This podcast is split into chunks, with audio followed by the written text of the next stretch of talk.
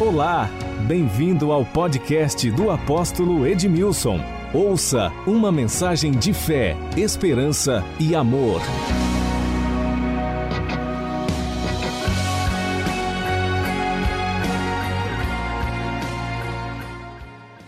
Eu quero ler um texto com você que está no Evangelho de Lucas, capítulo 2. Evangelho de Lucas, capítulo 2.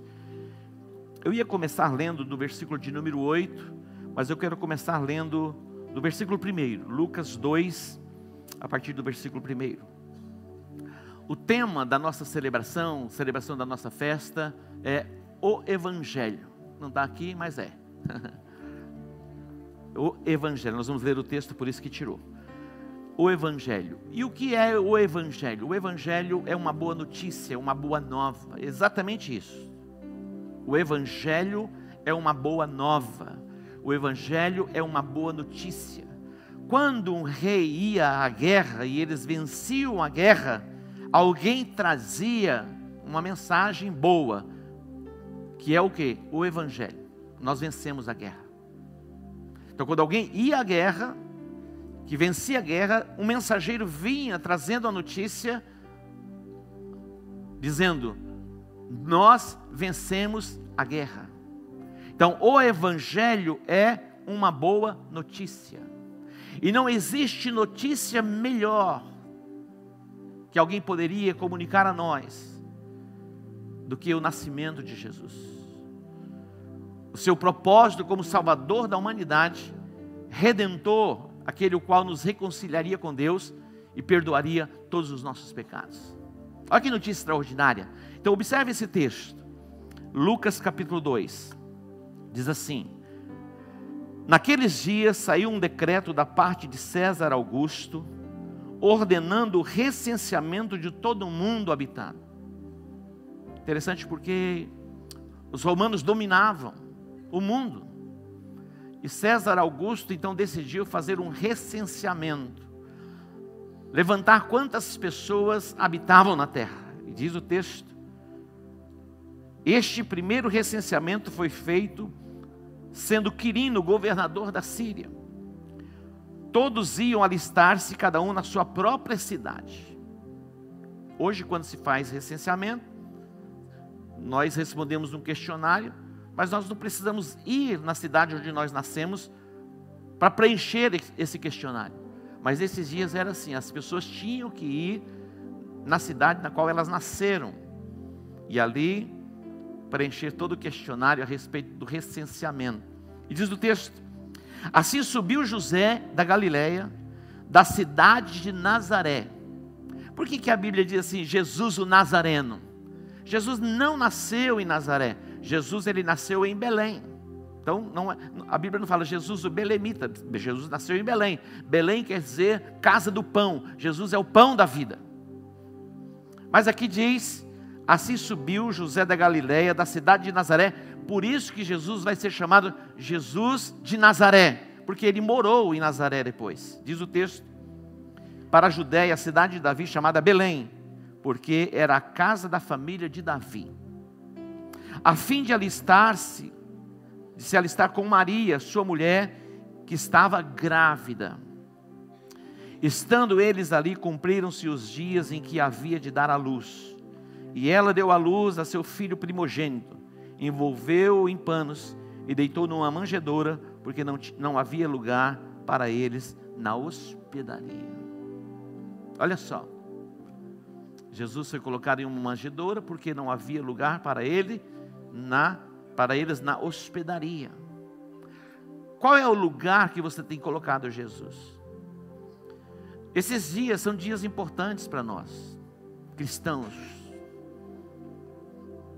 Na verdade, não foi o dia 25 de dezembro que Jesus nasceu, mas não importa isso. Tem um propósito de trazer à memória, não apenas o nascimento, mas o propósito para o qual ele nasceu. É o que nós vamos trazer luz, trazer entendimento.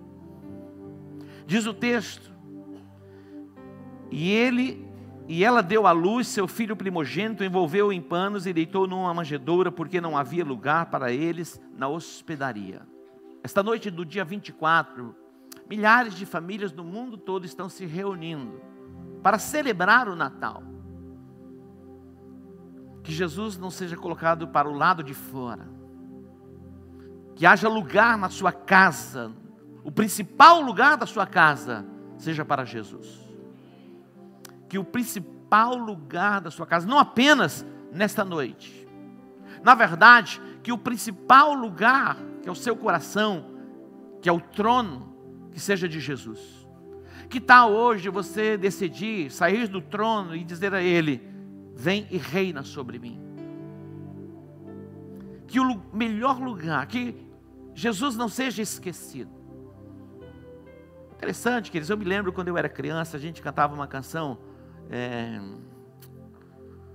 Ah, tirei o pau no gato, tô mais no gato. Você viu isso? Que coisa mais terrível. E a gente cantava. Não tinha um negócio assim quando as crianças iam dormir? Aquelas canções de Niná? Você se lembra de alguma? Como que é? Nana, neném, que a cuca vai pegar. Mas isso é coisa para se cantar para uma criança? Né? Boi, boi, boi, boi da cara preta. Você lembra disso? Tem alguma coisa a ver? Nada a ver. Preste atenção. Papai Noel não tem nada a ver ao silêncio da morte. Não tem nada a ver. Se nós deixamos de cantar essas canções de Niná, porque não tem nada a ver, e não tem mesmo, porque ainda cultuar essa cultura que diz respeito ao Papai Noel? Ah, é, posso, mas todo mundo faz, a gente também tem que fazer. Não, Vamos celebrar o Natal? Vamos celebrar o Natal. Nessa perspectiva, Jesus, ele é o centro de todas as coisas.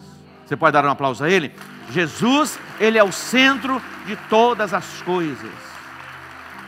Aí você já está pensando, vai ter aquela mesa maravilhosa, e lá na frente você vai construir um trono e falar: aqui está Jesus. Não é lá que ele vai estar, é no seu coração. No seu coração. Jesus, o centro de todas as coisas. Mas o texto segue. No versículo de número 8 diz que havia naquela mesma região, que região? A região de Belém. Quando nós vamos a Israel, nem todas as vezes a gente entra nesse território, porque ele é controlado pelos muçulmanos, mas entramos ali algumas vezes. E nós fomos nos campos, chamado o campo dos pastores. Nós estivemos lá. Diz o texto: havia naquela mesma região pastores que viviam nos campos e guardavam o seu rebanho durante as vigílias da noite. Olha que extraordinário vai acontecer.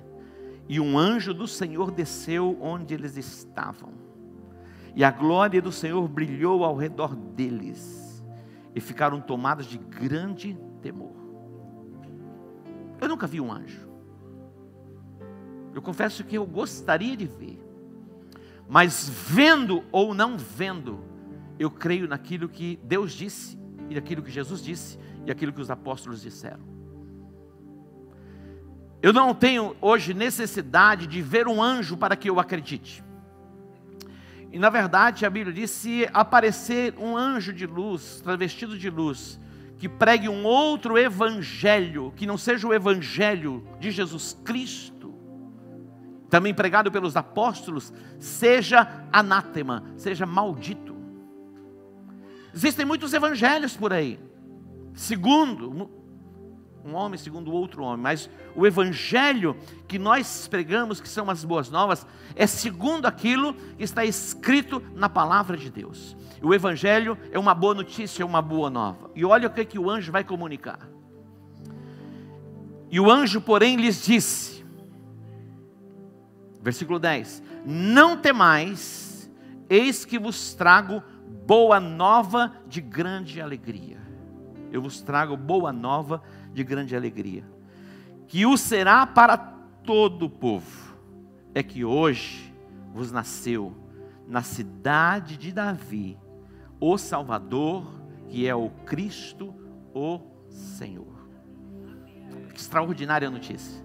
Hoje nasceu na cidade de Belém, na cidade de Davi, aquele que é o Salvador, o Cristo, o Senhor.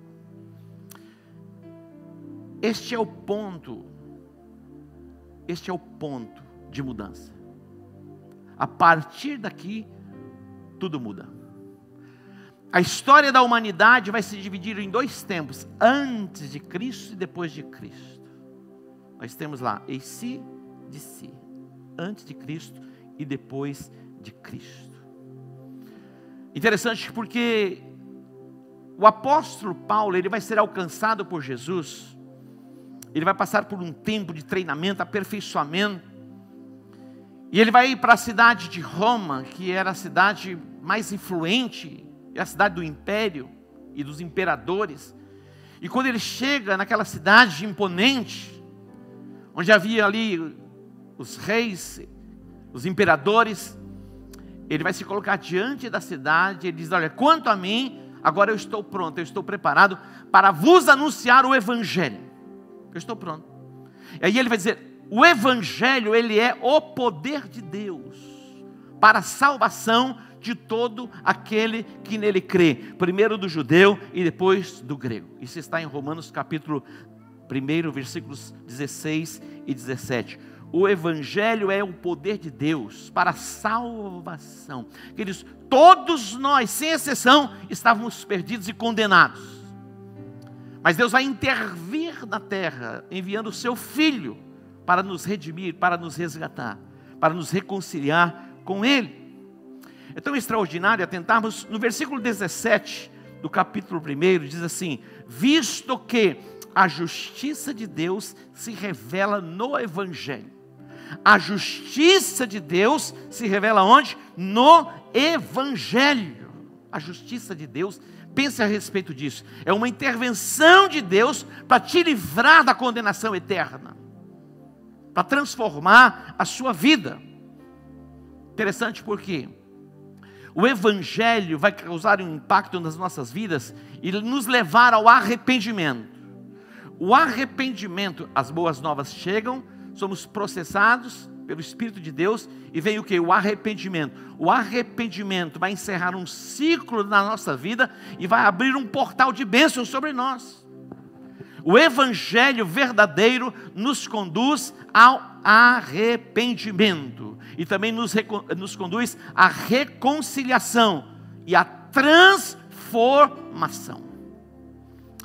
É impossível transformar alguma coisa se não for pelo Evangelho. Nós que estamos em Cristo Jesus, não seríamos o que somos se não fosse o poder do Evangelho que quebrou em nós a força do pecado. Então, o Evangelho, o apóstolo diz, é o poder de Deus para a salvação de todo aquele que crê, primeiro do judeu e depois do grego. O Evangelho de Jesus Cristo nos conduz ao arrependimento. Nós vimos aqui um anjo cumprindo uma função, anunciando o nascimento do Messias, o nascimento de Jesus, o Salvador, o Cristo, o Senhor. O Salvador, o Cristo, o Senhor. O Salvador, ele veio para nos salvar, estamos debaixo de condenação. O Cristo ungido, é a unção que estava sobre ele, que nos faz livres. A proposta do Evangelho é nos libertar por completo, fazer, fazer de nós pessoas completamente libertas. Este é o propósito do Evangelho. Que o Espírito de Deus traga luz, traga discernimento aos nossos corações, para que possamos viver esta plenitude. A primeira palavra pregada por João Batista, ele reconhece Jesus como o Cordeiro de Deus que tira o pecado do mundo. Uma voz vem do céu dizendo: Este é o meu filho amado e que me comprou. João Batista, ele pregava o batismo do arrependimento. Ele diz: Arrependei-vos, porque é chegado a vós o reino dos céus. O portal de entrada para o reino passa por arrependimento. Você acredita nisso? Jesus, a sua primeira, uma das primeiras pregações, Marcos, Mateus capítulo 4, versículo 12. Observe esse texto. Versículo 12 diz assim: Ouvindo, porém, Jesus que João estava preso, ele retirou-se para Galiléia e, deixando Nazaré, foi morar em Cafarnaum. Vamos para frente um pouquinho. Para que se cumprisse, versículo 14, o que fora dito por intermédio do profeta Isaías: terras de Zebulon, terras de Naphtali, caminho do mar, além do Jordão, Galiléia dos gentios. Atente para o versículo 16. O povo que jazia em trevas viu grande luz, e os que viviam na região da sombra da morte resplandeceu-lhes a luz. Eu fico imaginando e pensando a respeito dessas duas regiões, duas cidades, Zebulon e Naphtali, são duas tribos de Israel. Esses lugares estavam tomados por obscuridade, essas regiões estavam degradadas. Mas quando Jesus entra, quando ele entra nesses territórios, tudo vai sendo transformado, tudo vai sendo mudado. A luz vai invadindo, inundando e destruindo e dissipando as trevas. Este é o poder do Evangelho, é a luz que chega até nós, quebra as cadeias da obscuridade e nos prende na nossa maneira de pensar. Nós vimos o mundo de uma forma, agora em Cristo Jesus, por causa do Evangelho, nós vemos o mundo em uma outra forma. Nós vimos o mundo cinza, agora nós vimos o mundo cheio de cores, porque estamos em Cristo Jesus. Aí você diz, poxa, mas na minha vida não está bem assim, não. Mas eu quero profetizar que hoje você vai sair deste lugar inundado pela luz de Jesus Cristo, para viver nesta dimensão, saindo do cinza, do opaco, onde não tem cor, para você poder contemplar, vislumbrar as cores maravilhosas que Deus criou. Essa semana eu estava no nosso treinamento e passei assim pelo nosso jardim na entrada, assim, aquelas flores maravilhosas, vivas. E na verdade, algumas pessoas já não têm mais nem tempo para contemplar a beleza das flores. Estamos tão agitados e muitas vezes nos tornamos, nos tornamos como máquinas, como robôs, perdemos a sensibilidade. Mas eu quero profetizar essa sensibilidade no seu coração por causa do Evangelho. Diga, eu acredito. O apóstolo Pedro, ele foi chamado por Jesus. Pedro era um pescador, uma pessoa comum, simples. Era um indouto, não tinha uma formação escolar. Mas ele teve um encontro com Jesus. Ele vai ser depois revestido pelo Espírito Santo. Ele era um homem tímido. A reação de Pedro muitas vezes era para matar mesmo mas agora vai ser moldado e transformado pelo poder do Evangelho. E ele vai se colocar diante da cidade de Jerusalém. E ele vai falar a respeito da concepção e a proposta de Deus em Cristo Jesus. O seu entendimento foi aberto. As cadeias e a obscuridade da religião foram quebradas. Queridos, nós fomos formatados na nossa forma de pensar, em conceitos, ideias e prisões no contexto religioso, e temos dificuldade de darmos um passo além. Mas como vamos dar um passo além? Pelo entendimento, ouvindo o Evangelho, as boas novas. Esse é o desejo do meu coração. Que você seja ampliado, que você tenha a sua percepção espiritual ativada para contemplar, entender, compreender a obra perfeita da redenção.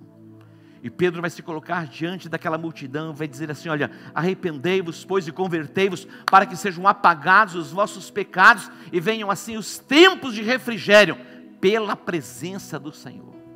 Atente, o que traz refrigério é a presença do Senhor.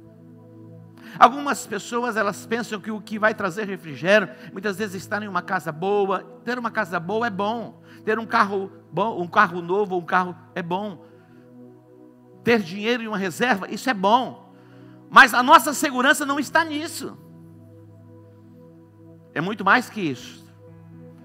A paz verdadeira vem sobre nós quando somos processados no arrependimento e Cristo habita em nós. E diz: Arrependei-vos, pois, e convertei-vos, para que sejam apagados os vossos pecados e venham assim os tempos de refrigério, os tempos de refrigério, pela presença do Senhor. Entenda que o que traz refrigério para a nossa alma é a presença do Senhor. A presença do Senhor nos faz plenos, nos faz completos. O nome do autor é Timothy Keller, viu, do livro.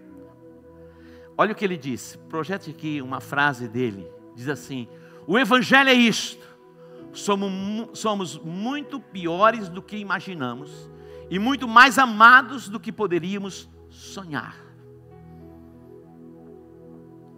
Nós somos, na verdade, piores do que nós imaginamos. Interessante pensarmos a respeito disso, mas também somos muito mais amados do que nós poderíamos podíamos imaginar. A Bíblia diz que Deus amou o mundo de tal maneira que Ele deu seu Filho unigênito para que todo aquele que nele crê não pereça, mas tenha a vida eterna. Segundo lugar, o Evangelho é o poder de Deus para a reconciliação. Preste atenção nisso. O Evangelho é a boa notícia que nos leva diante de Deus e nos reconcilia com Deus. A mensagem do Evangelho ela é poderosa para nos levar ao arrependimento e nos reconciliar com Deus, nos trazer de volta para a Sua presença. Tão extraordinário pensarmos a respeito disso. Tente para isso. Os três primeiros livros da Bíblia, de Gênesis, o capítulo 1, o capítulo 2 e o capítulo 3. Nós vamos encontrar aqui, nesses três capítulos, a criação, o propósito da criação. A queda, olha só, a criação e o seu propósito, a queda, o homem se afasta de Deus, ele peca. Aí vem o que? As consequências que a maldição que se instala sobre a terra. Interessante pensarmos a respeito disso. Quando Deus criou os céus e a terra, a Bíblia fala a respeito do jardim do Éden, um lugar especial. Deus colocou no jardim do Éden a coroa da criação, o homem. Mas em Deus tudo tem princípios. E Deus estabeleceu um princípio, dizendo: Olha, vocês podem comer de todos os frutos, de todas as árvores que estão no jardim, mas da árvore do conhecimento do bem e do mal, dela vocês não podem comer, não podem comer, porque no dia em que vocês comerem, certamente vocês morrerão. Olha só. Lúcifer é o mesmo que caiu do céu, em forma de uma serpente.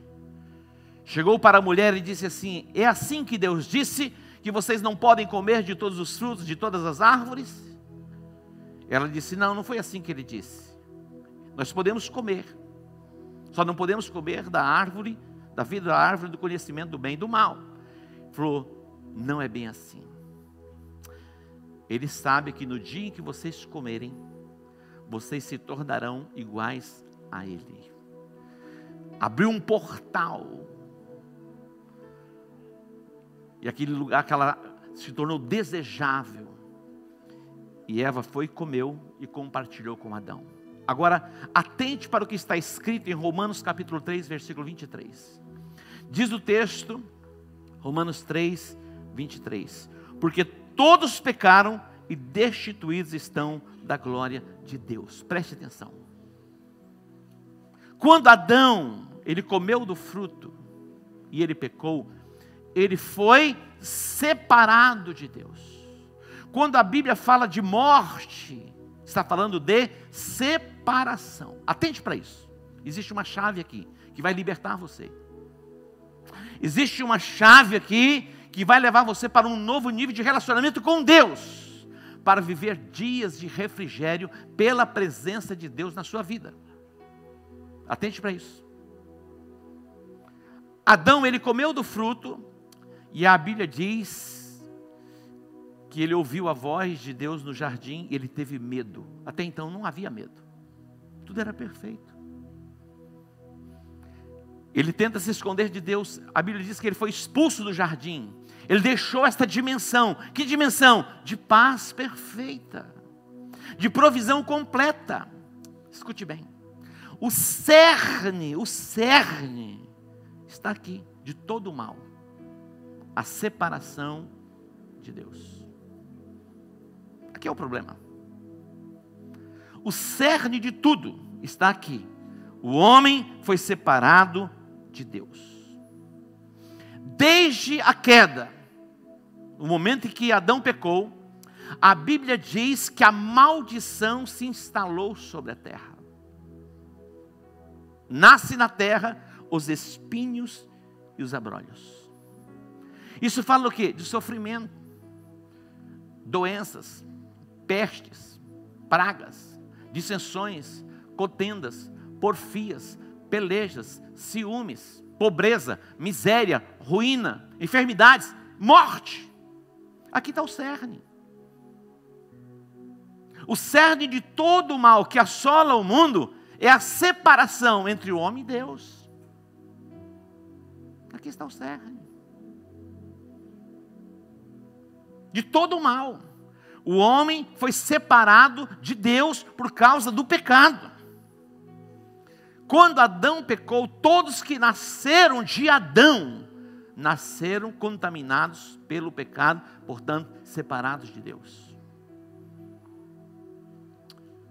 Como extraordinário podemos pregar o Evangelho. Interessante, eu estava vendo aqui,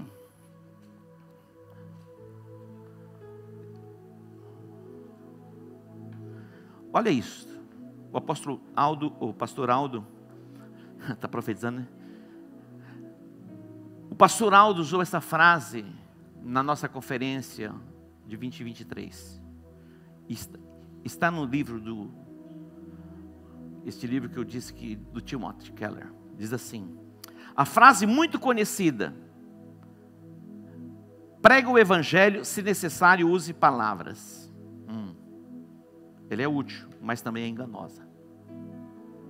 Ele diz: se o Evangelho se referisse acima de tudo ao que temos de fazer para ser, ser salvos, poderia ser transmitido tanto por ações e ser imitado, quanto por palavras.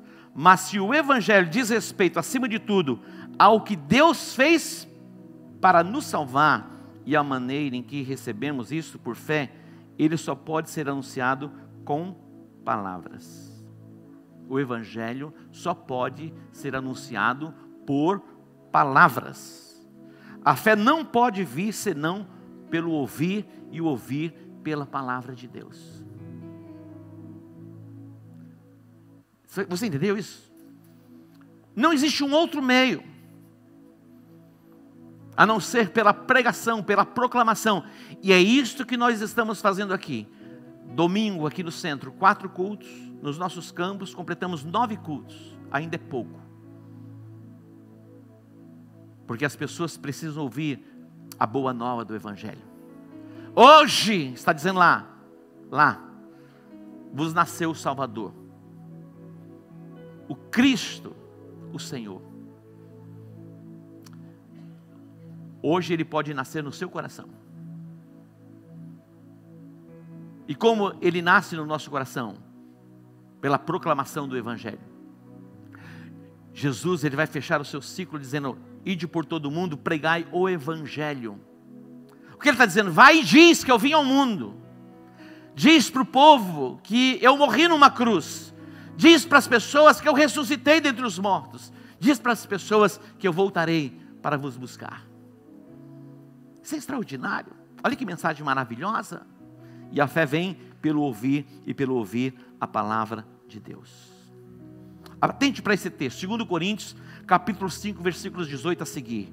Olha que extraordinário esse texto. E tudo isso provém de Deus que nos reconciliou consigo mesmo por Jesus Cristo e nos deu o ministério da reconciliação. Deus providenciou para mim e para você a reconciliação consigo mesmo. Através de quem? Através do seu filho amado Jesus Cristo. Não foi através de Pedro, não foi através de Paulo, não foi através, foi através de Jesus Cristo. Diz o texto: Isto é, Deus estava em Cristo, reconciliando consigo o mundo. Olha que extraordinário. Nós vimos que a maldição se instalou na terra porque o homem pecou e foi destituído da presença, tirado da presença. Nasceu na terra os espinhos e os abrolhos toda sorte de mal que vemos que assola o mundo é fruto do pecado.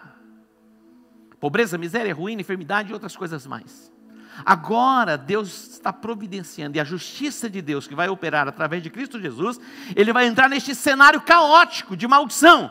Para quê? Para quebrar o poder da maldição nas nossas vidas. Você pode entender isso? É para você se alegrar. É para você regozijar mesmo. Pela obra perfeita da redenção, nós fomos reconciliados com Deus, nós voltamos à presença de Deus através de Jesus Cristo. A disposição em Jesus em dar a sua vida por nós, na cruz do Calvário, o preço que ele pagou, pelos nossos pecados. O que nos separa de Deus é o pecado. Agora Jesus está dizendo: Ei, eu estou trazendo sobre mim o pecado de todos vocês. O pecado de toda a humanidade. Ah, mas se Jesus levou o pecado de toda a humanidade, então por que, que o mal ainda assola? Preste atenção. Já compartilhei a respeito disso. Um soldado, quando ele tem um ato de bravura, uma interferência que ele faz, ele corre o risco da sua própria vida para salvar alguém, ele tem direito a ser promovido. Mas ele só é promovido se ele apresenta um documento e comprova o seu ato de bravura. Jesus ele morreu por toda a humanidade para levar o pecado de todos nós. Mas as pessoas, elas não sabem disso. E continuam cativas, aprisionadas nos seus pecados. A Bíblia diz que Jesus, ele foi enviado pelo Pai para nos reconciliar com ele. Diz o texto, versículo 19: Isto é, Deus estava em Cristo reconciliando consigo o mundo não lhes imputando os seus pecados, e pôs em nós a palavra da reconciliação. É a boa nova. Diz o texto: de sorte que somos embaixadores da parte de Cristo, como se Deus por nós rogasse, rogamos-vos, pois, da parte de Cristo, que vos reconcilieis com Deus. Deus está de braços abertos esperando você para se voltar, voltar-se para Ele e se reconciliar com Ele. Deus está de bem com a gente. Muitas vezes nós não estamos de bem com Deus. Eu tenho dois netinhos. Você já passou por esta fase? Criança briga, não briga? É impressionante. pega uma bolinha, pega do outro e já virou uma confusão. Liga a televisão, ah, eu quero assistir esse desenho, tá eu quero outro desenho. Meu irmão, coloca três televisões na frente e liga. É impressionante, tem briga por causa das televisões, cada um assistindo uma coisa. Mas eu estava observando o Levi e a Bia. É impressionante a facilidade e a rapidez na reconciliação. Eu fiquei abismado ontem. Eles estavam lá, irmão, tum, estancou, Levi, a Bia já puxou, tudo normal. Não fica mágoa. Que coisa extraordinária. E nós temos tantas é tantas dificuldades no processo de reconciliação. Não está em Deus, meu irmão, está na gente. Deus reconciliou consigo o mundo. Você acha mesmo que Deus está magoado? Ele nos amou, sendo nós ainda pecadores. E agora reconciliados com Ele, tenhamos paz com Ele.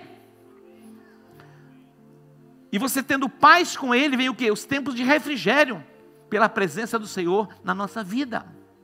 Então a boa nova do Evangelho é uma chamada ao arrependimento. A boa nova do Evangelho é uma chamada para a reconciliação. E Ele, graças a Deus, Ele nos deu o ministério da reconciliação. Talvez você esteja pensando, apóstolo, como eu gostaria de ter uma experiência com o anjo. Tudo bem. Mas eu estou aqui trazendo a mensagem de um anjo para você. Aquilo que o anjo não vai vir para falar para você, Deus vai me usar neste lugar, nesta casa, para compartilhar com todos vocês. E vocês compartilharem com os parentes de vocês, com os amigos de vocês. Não tenham vergonha. Paulo diz: Eu não me envergonho do Evangelho. Ele é o poder de Deus para a salvação de todo aquele que nele crê, primeiro do judeu e depois do grego. Terceiro lugar, finalizando.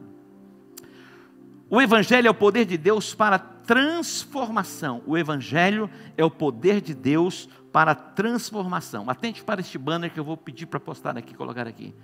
O Evangelho é o poder de Deus para transformação. Preste atenção.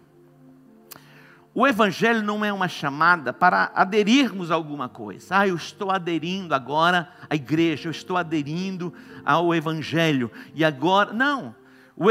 a proposta do Evangelho é transformação. Observe, tá para postar aqui? Tem um texto. O Evangelho é uma boa notícia de que Deus consumou a nossa salvação por meio de Cristo para nos levar a um relacionamento restaurado com Ele e por fim destruir todos os efeitos do pecado no mundo. Ah, que coisa extraordinária. Destruir todos os efeitos do pecado. Quais são os efeitos do pecado? A separação entre o homem e Deus. A miséria, a pobreza, a ruína, a enfermidade, a morte. Tudo isso é o efeito do pecado. Apóstolo, então, nós não vamos morrer. Esse corpo vai morrer, mas nós temos a vida eterna dentro de nós e somos eternos. Um dia todos nós vamos morrer mas temos a eternidade, porque fomos processados pelo Evangelho, chamados ao arrependimento, reconciliados com Deus e transformados para vivermos uma nova vida em Cristo Jesus. O poder do Evangelho. Quando nós olhamos para a igreja primitiva, quando Jesus ele chama os primeiros apóstolos, a vida de todos eles, todos eles, todos foram transformados. Mas e o, e o Judas? Judas teve a oportunidade. Você se lembra quando Deus veio a Caim e diz: Caim, o mal está batendo na tua porta, mas você pode dominar sobre o mal. Os pensamentos de Caim eram pensamentos de morte. Ele pensava em matar o seu irmão. Você já pensou em matar alguém? Ah, pensei em matar a mim mesmo. Caim tinha esses pensamentos. Falou: o mal está batendo a tua porta, mas convém você dominar sobre ele. Tantos homens foram transformados. Eu fico imaginando Zaqueu. Quem era Zaqueu? Zaqueu, ele era um cobrador de impostos. Era uma abominação para Israel, como um opressor. Mas um dia ele teve um encontro com Jesus. A sua vida foi.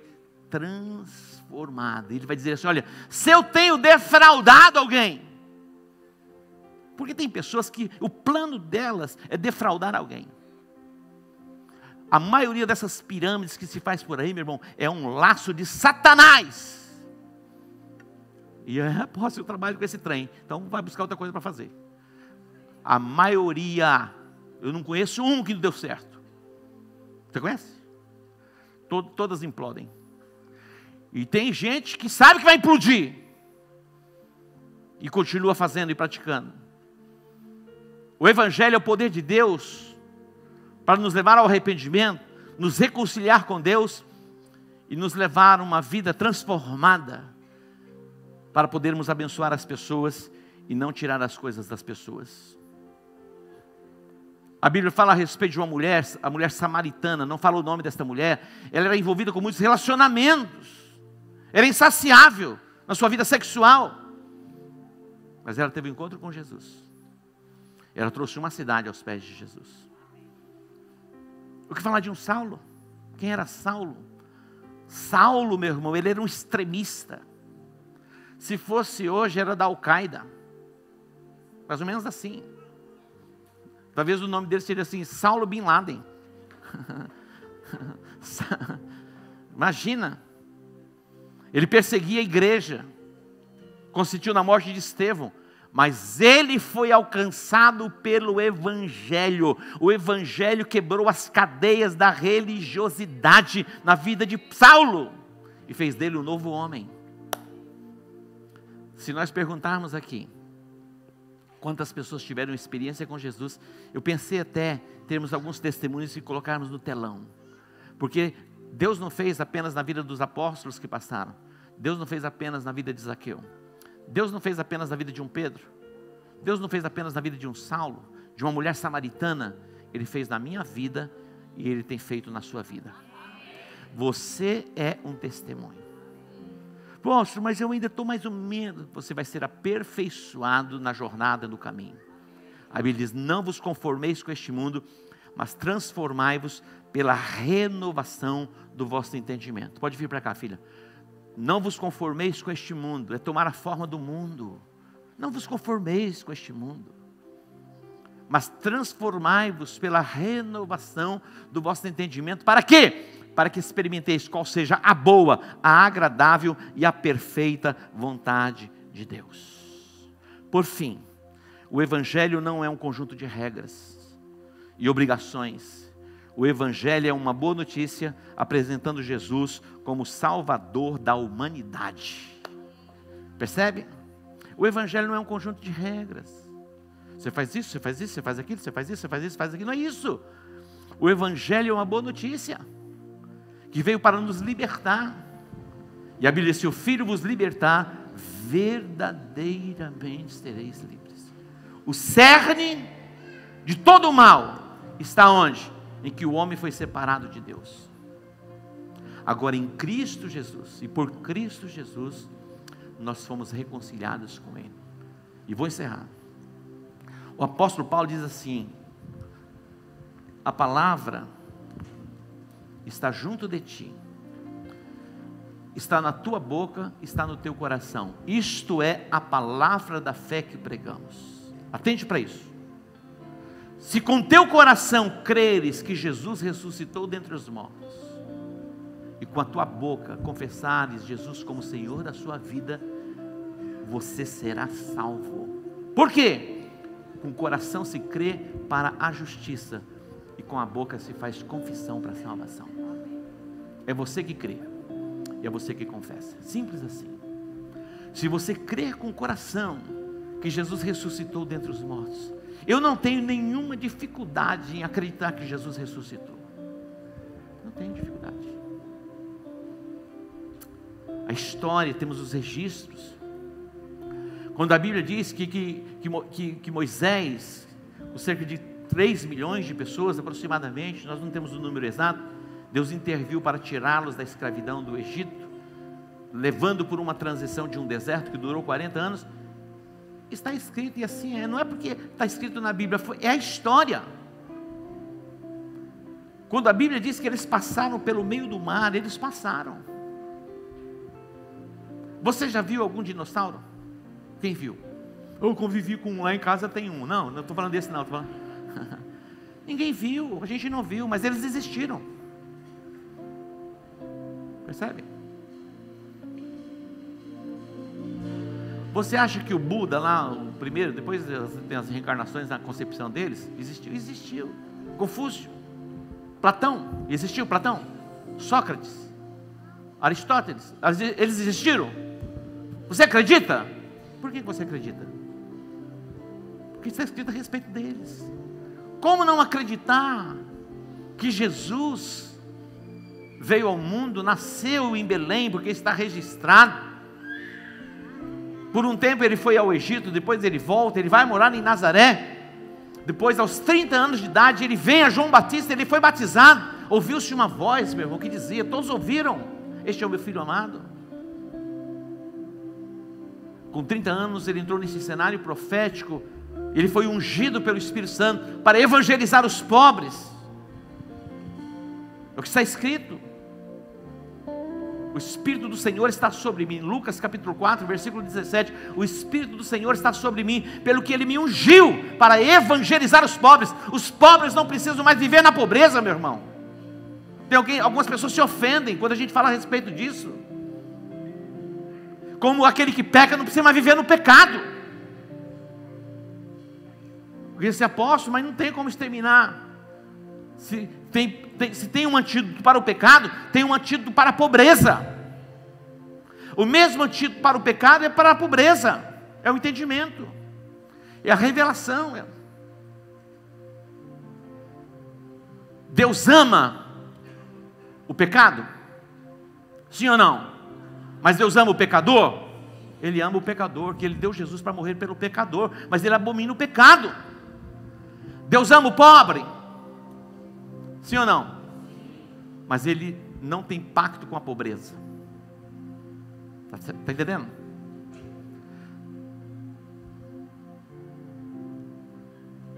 Não condiz com a natureza divina. Então nós vamos pregar um evangelho que Jesus salva. Ele foi ungido. A unção que quebra o jugo. A unção que quebra o jugo, despedaça o jugo. Ele se torna Senhor das nossas vidas. Agora, quem vai reinar sobre nós não é a pobreza, não é a miséria, não é a ruína, não é o pecado. Quem vai reinar sobre nós é o Senhor Jesus Cristo. E ele diz: se você crer com seu coração que ele morreu na cruz e ele ressuscitou dentre os mortos, você será salvo. Porque com o coração se crê para a justiça e com a boca se faz confissão para a salvação. É você que confessa que você crê. É difícil? Confessar eu creio em Jesus? É difícil acreditar que ele veio ao mundo. Nós estamos celebrando Natal. Amanhã é Natal. Ué, qual o sentido disso? Qual o propósito dele ter vindo? A boa mensagem é que ele veio para uma missão: morrer na cruz e assumir o seu lugar de maldição, para que a bênção de Abraão chegasse até você.